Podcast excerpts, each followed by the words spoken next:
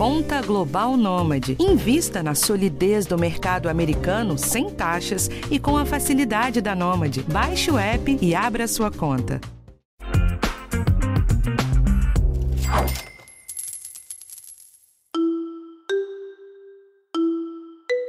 Adivinha só quem tá de volta?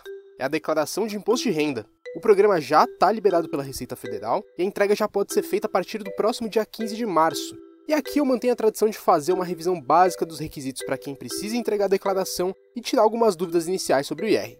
Eu sou Rafael Martins, esse é o podcast Educação Financeira do G1.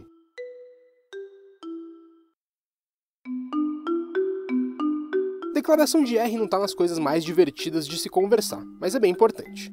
Nessa semana eu falei com a Carolina Nagarrama, que é diretora executiva de impostos da EY, que é uma consultoria especializada. A gente falou dos primeiros detalhes da declaração desse ano, das mudanças e dos erros que não dá mais para cometer. É uma introdução porque a coisa ainda está só começando. Vamos lá. Carolina, a primeira coisa é que talvez quem está ouvindo a gente aqui tenha visto alguma notícia sobre a faixa de isenção do imposto de renda ter mudado, né? Mas ainda não vale para a declaração de agora, certo? Exatamente, Rafael. Você fala com relação à tabela progressiva do imposto de renda que aumentou a faixa de isenção, né? Isso é válido para 2023. Agora a gente vai entregar as declarações referentes ao ano calendário 22. Então, tudo que aconteceu em 22. Mas isso vai refletir para a declaração do próximo ano, março e abril de 24. É, e as faixas também não são atualizadas desde 2015, né? Tem alguma previsão disso mudar? Por enquanto não temos não. Só temos essa mudança com relação à faixa de isenção, é, não tivemos muitas atualizações depois disso, não. Tá certo, a gente não teve muita revisão dos requisitos para quem precisa entregar a declaração, né? Então vamos dar uma revisão de quais são os principais? A Receita Federal todo ano libera uma instrução normativa colocando algumas regras, né, para quem deve ou não apresentar a declaração de imposto de renda, né? Entre as principais, nós temos então aquele valor mínimo para rendimento tributável, que seria acima de R$ 28.559,70. Então, se você teve durante o ano de 22 a totalidade de rendimento tributável, rendimento de salário, rendimento de aluguel, rendimento de aposentadoria superior a esse valor, sim, você precisa apresentar a declaração de imposto de renda, né?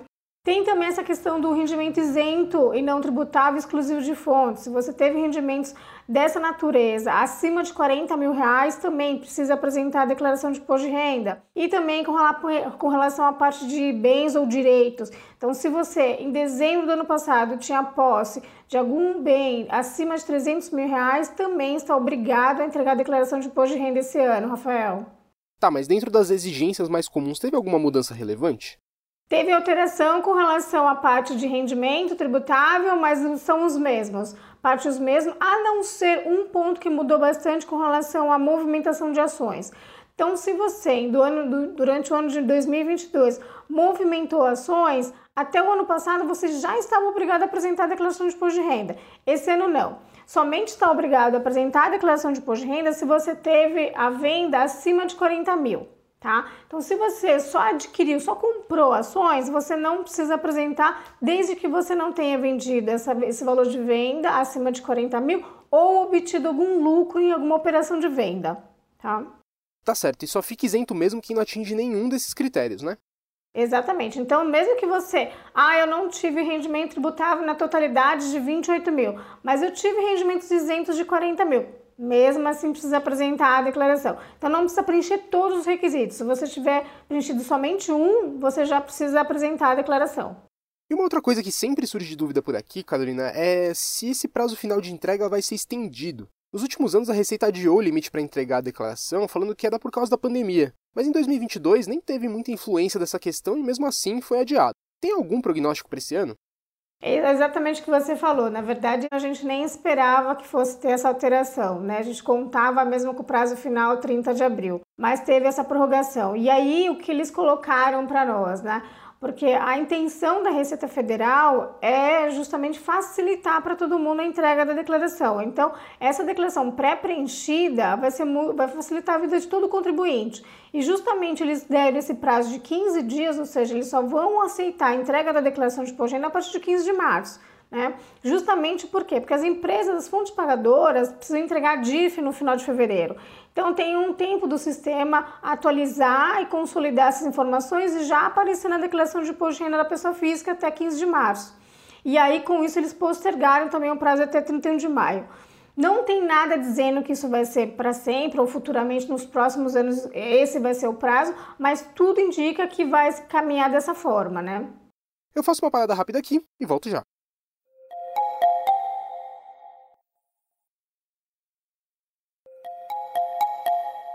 Carolina, você mencionou na última resposta a declaração pré-preenchida. E a Receita tem estimulado bastante o uso dela, né? Por quê?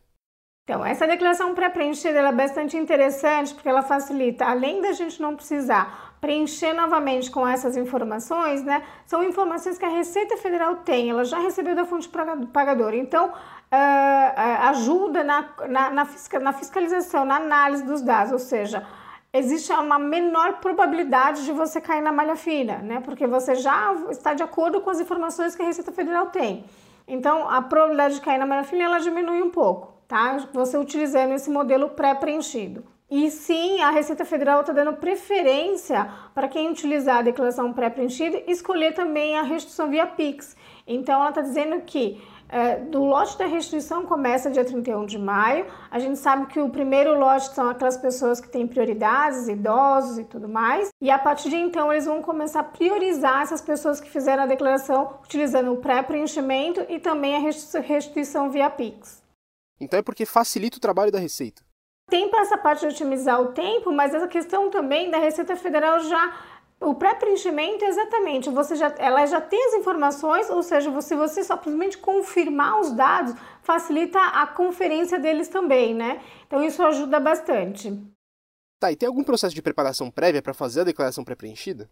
Primeiro você precisa ter, é, fazer um cadastro naquele meu imposto de renda tá? Você faz um cadastro lá e você tem acesso já. Então, se você tiver acesso à declaração pré-preenchida, já vão já vem, vem para você com seus dados que você já utilizou na outra né, declaração do ano anterior e mais as informações que a fonte pagadora informou sobre você. Né? Então, rendimento tributável que a fonte pagadora já informou, a Receita Federal já vai, vai constar na sua declaração de imposto de renda, é, venda de imóveis ou compra de imóveis, tudo que a imobiliária informou também na imóvel vai aparecer já, e também com relação aos bancos, tá? Isso é o que vai já constar na sua declaração.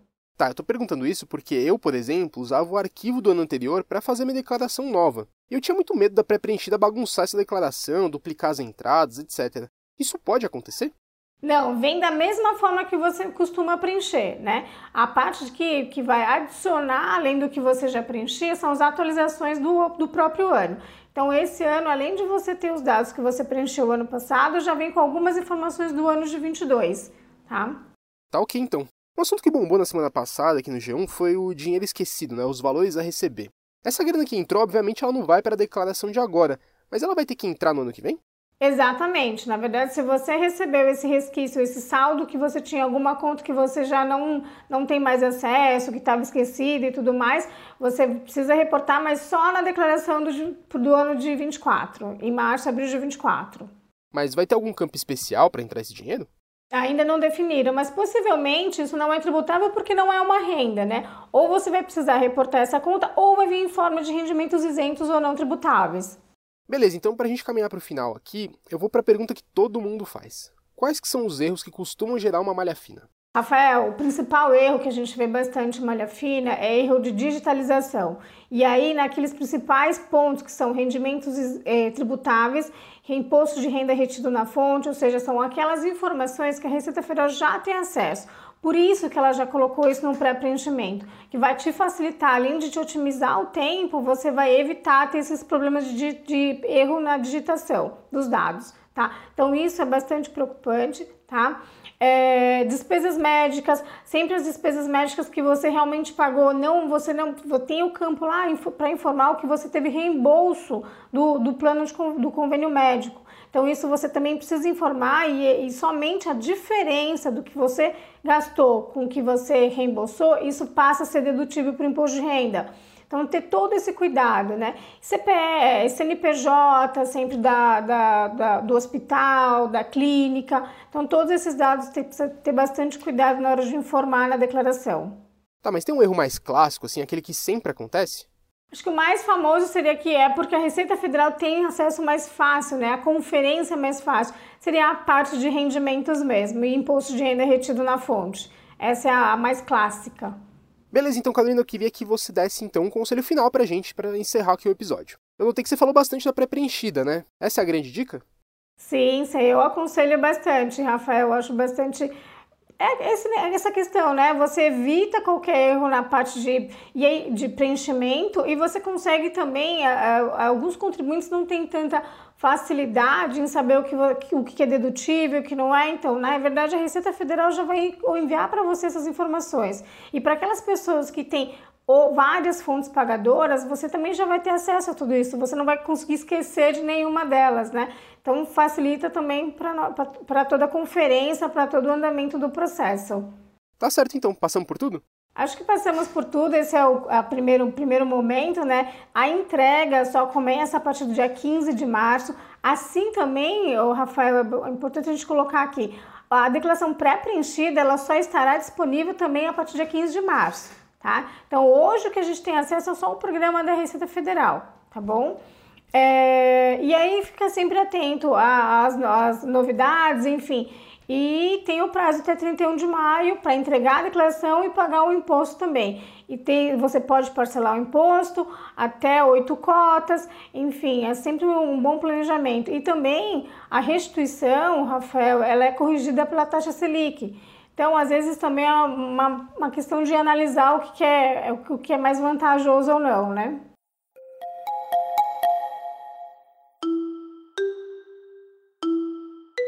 Bom, gente, então esse foi o episódio de hoje, que foi uma introdução ao imposto de renda. Mas você tem uma cobertura completa desse assunto que está só começando no G1. Então procura lá em g1.com.br barra economia. O podcast Educação Financeira está disponível no G1, no Globoplay ou na sua plataforma de áudio preferida. Então não deixe de seguir o podcast no Spotify ou na Amazon, de assinar no Apple Podcasts, de se inscrever no Google Podcasts ou no Castbox, ou de favoritar a gente na Deezer. Assim você recebe uma notificação sempre que um novo episódio estiver disponível. E também não deixe de avaliar o podcast na sua plataforma preferida. Eu sou Rafael Martins, eu assino o roteiro desse episódio e a edição é do Gabriel de Campos. Um abraço para você e até a próxima.